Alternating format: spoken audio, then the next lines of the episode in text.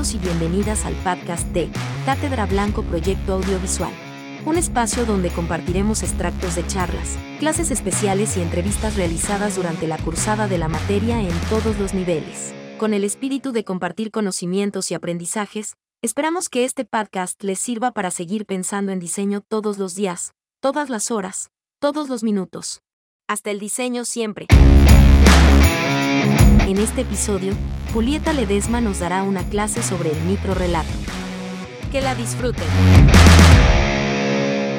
Bueno, vamos a arrancar, con esta clase de microrelato. Esta es una clase que tiene que ver con esto, con poder expandir un poco. Estamos trabajando de tomar una posibilidad, de empezar a generar una historia y de abordarla de distintos lugares. Eh, nosotros venimos trabajando universo y esto es como un paréntesis, ¿no? No es que sea idea, sino que vamos, se me vuelven las figuritas, espero que no se me corte el audio, si no me avisa, me pegan el grito.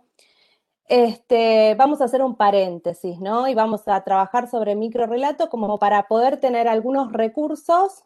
Yo les decía herramientas, pero la autora eh, habla de recursos, recursos para el microrelato. Y me pareció interesante, ¿no? También como empezar a, a, tomar algunas palabras que a nosotras, no, o a, a veces voy a decir nosotras, a veces nosotros y a veces nosotros. Eh, voy a tratar de que sea lo más inclusivo posible, pero bueno, a veces me, me eh, termino diciendo nosotras porque bueno, ya está, ¿viste? Este, por lo menos está menos dicho que nosotros. Em, bueno, en relación a eso, em, esta autora empieza a trabajar sobre microrelato y primero les voy a tirar una, una frase como para poder em, empezar esta, esta clase que dice, Dolores, la pionera, ha muerto, ¿no? Como empezar con un enunciado. Evidentemente, yo empiezo con un enunciado y, entiendo que hay un receptor o una receptora del otro lado, es que quiero comunicar una idea. La, primera idea que, planteo es Dolores, la pionera, ha muerto. Bueno, vamos a empezar a indagar quién es Dolores, de qué es pionera y evidentemente ese personaje o esa persona ha muerto. Sí, ¿alguien me habló? ¿Se corta? Bueno, si no me interrumpe, me dice, no entendí, vaya de vuelta para atrás, anda de vuelta, no vaya, no va, anda de vuelta para atrás o lo que sea. Bueno, eh, cuando no entienden algo me ponen cara de que no entienden y como lo estoy mirando acá, bueno, trato de ser un poco más eh, explícita. Bueno, ¿Quién es Dolores y de quién es la pionera? ¿De qué es la pionera? ¿no? Como en este enunciado que esconde un secreto, porque un poco tiene que ver el micro relato que empieza a esconder cosas, de estas breves líneas que esconden cosas. Dolores se llama Dolores Koch, ella toma el apellido de, su marido, porque en realidad, bueno, no me acuerdo el, apellido de ella, pero no es Koch, este, pero ella lo que hace es escribir eh, diferentes Ella es cubana, nace en Cuba, después se va a estudiar a Estados Unidos, eh, más o menos a partir de 1960, y, y empieza a estudiar sobre literatura latinoamericana, ¿no?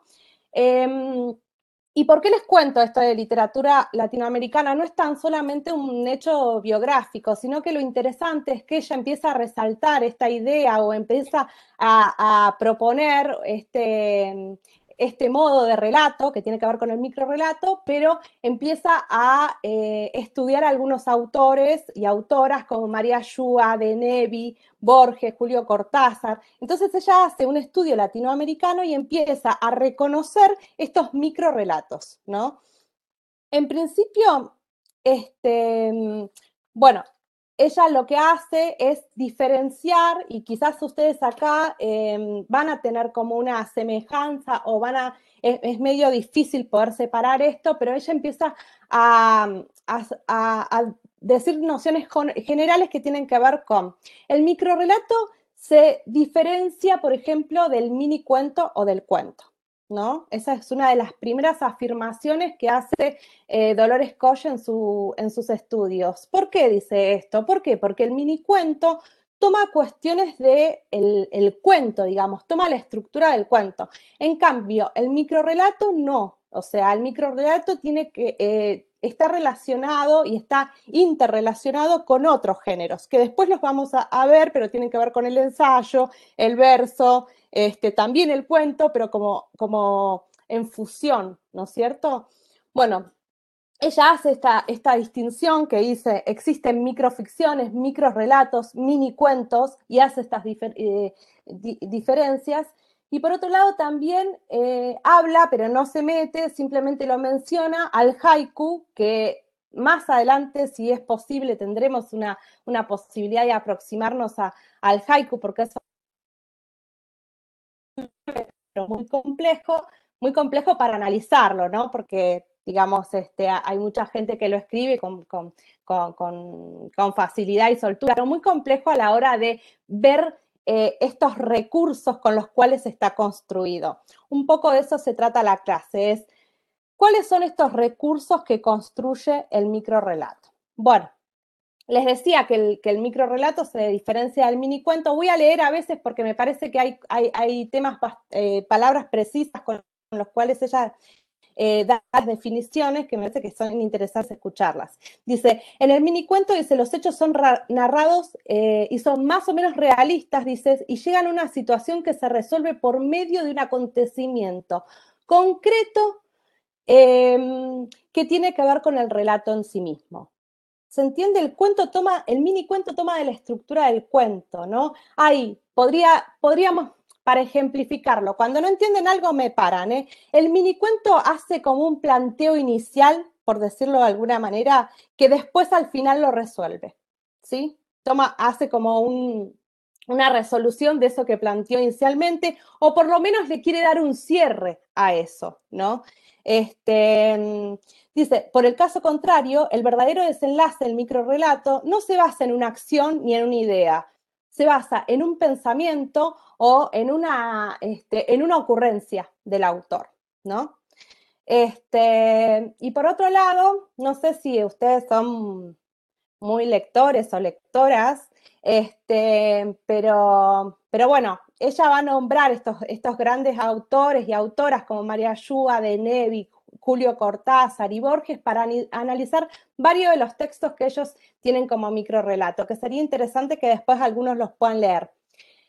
Por otro lado, dice, el minicuento toma dos estructuras, em, dos estructuras eh, claves, dice, o la, eh, ahí nombra Harold Bloom, este, que es este, un, escritor y dice, el, cuento tiene una estructura o el mini cuento de eh, o borgiana, ¿no? Como si fuera uno más absoluto y otro más incondicional, ¿no? Son, dos estructuras completamente diferentes, uno quizás mucho más laberíntico como puede ser Borges y otro como más situacional como puede ser Chekhov, pero no nos vamos a meter con esas dos estructuras, simplemente mencionar que el texto del mini cuento, que no es el microrelato, tiene dos estructuras bien diferenciadas o tiene estructuras posibles que ya están enmarcadas dentro de, un género, ¿no? que por lo general viene del cuento o de la novela. Y esa estructura responde a un orden, que por lo general en lo clásico es el aristotélico,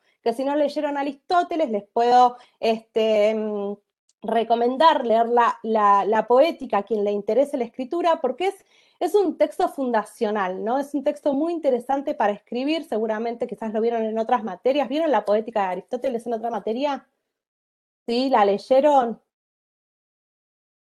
Eh, Aristóteles va a hablar de la técnica, ¿no? De la tecné. ¿Qué se puede enseñar? Algo que se puede, ¿no? Se puede llevar a la práctica, por eso que tiene una técnica de cómo hacer. Y en ese sentido aristotélico, la escritura tiene una técnica y se puede aprender. ¿No? Dicen que la teoría más platónica de la escritura tiene que ver con esa inspiración este, de, las musas inspiradoras, pero Aristóteles no, baja a tierra y dice, no, la, escritura tiene una técnica, se puede aprender, ¿no? Y tiene, que, tiene muchos recursos. Entonces, bueno, lo dice así en la poética claramente, pero sí habla de la tecne y, este, este, sentido de generar recursos para la escritura es un sentido bastante aristotélico. Em, después dice, bueno, aclara eh, la autora Dolores, no todas las minificciones este, son microrelatos tampoco, ni mini cuentos, sino que también está, esto que les decía antes, es em, el relato del haiku, ¿no? Que es, una, que es un género japonés.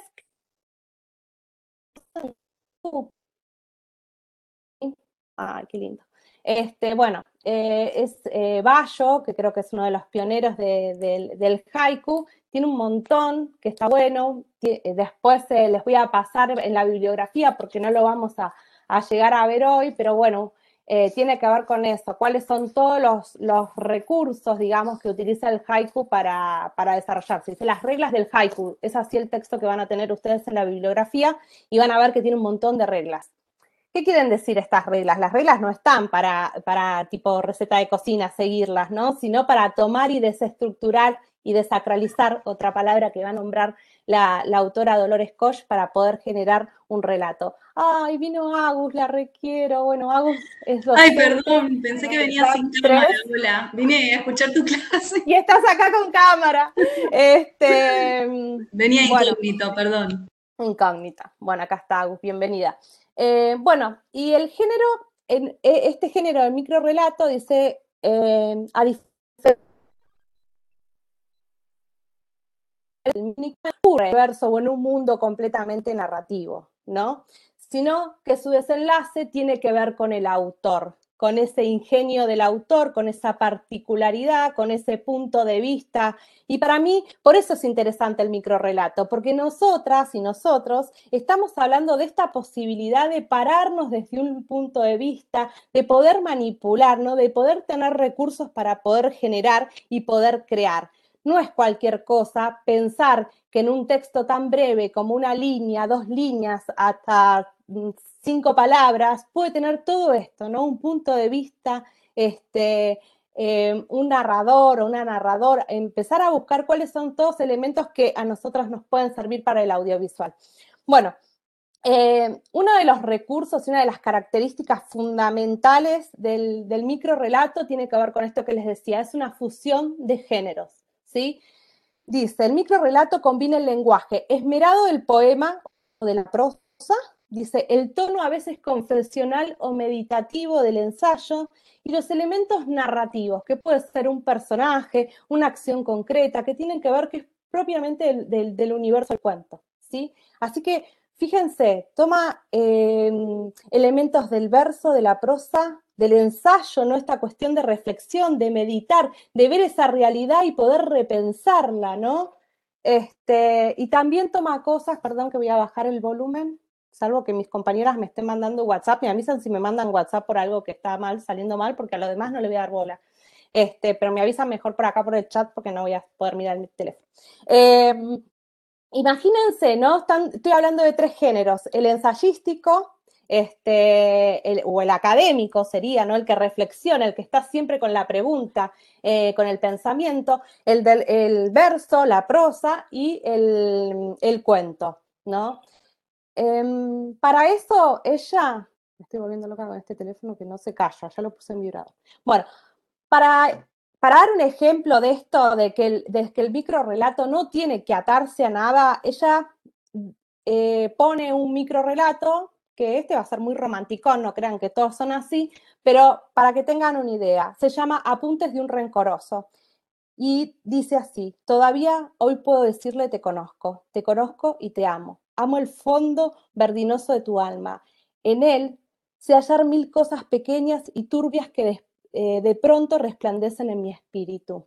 Da ese, da ese, mm, lo titula como Apuntes de un rencoroso, da ese texto mm, romántico o que tiene como una, un germen ahí, y lo que dice es, si ustedes lo analizan, que después se los voy a pasar para que ustedes lo puedan analizar, ahora voy a ver si puedo copiar y pegar en el chat, pero no puedo hacer tantas acciones al mismo tiempo.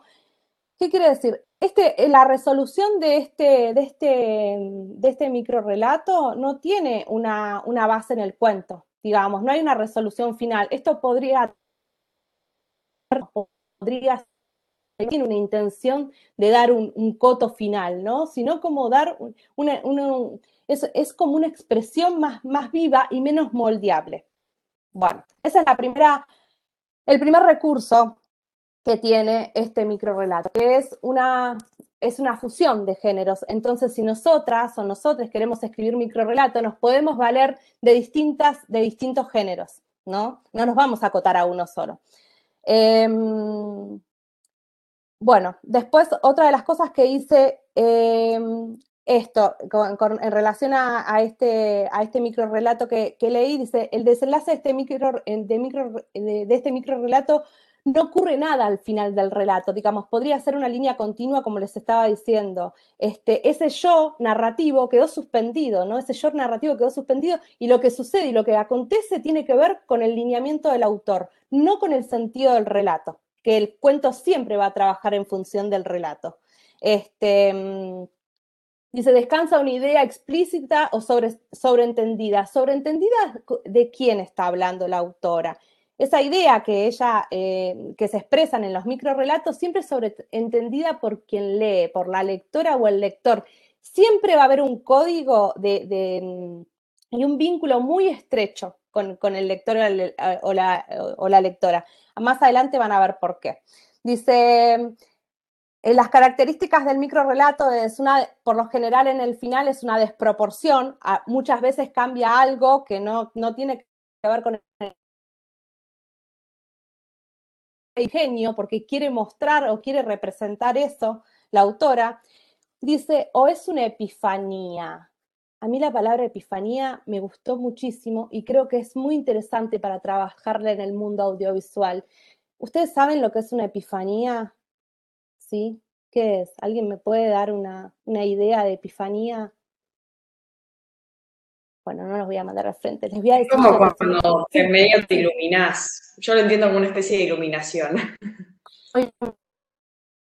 Bueno, tiene algo de eso. ¿Por qué la iluminación? Está muy bueno lo que es. Una revelación, ay, hermoso, una revelación. Tiene que ver con eso, con la revelación. ¿Por qué? Porque la epifanía tiene que ver con lo religioso. Entonces, iluminación, religioso, este, está como en el mismo orden. Dice, la epifanía es un, es un acontecimiento religioso que para muchas culturas las epifanías corresponden a revelaciones o apariciones en donde los profetas, chamanes, médicos, brujos u oráculos interpretaban visiones más allá de este mundo. O sea, que la, que miren que la epifanía tiene que ver con visiones más allá de este mundo. Así que hasta dónde podemos llegar, ¿no? Hasta aquí la primer parte de la clase de Julieta Ledesma sobre microrelato. Los esperamos en un próximo episodio para seguir aprendiendo.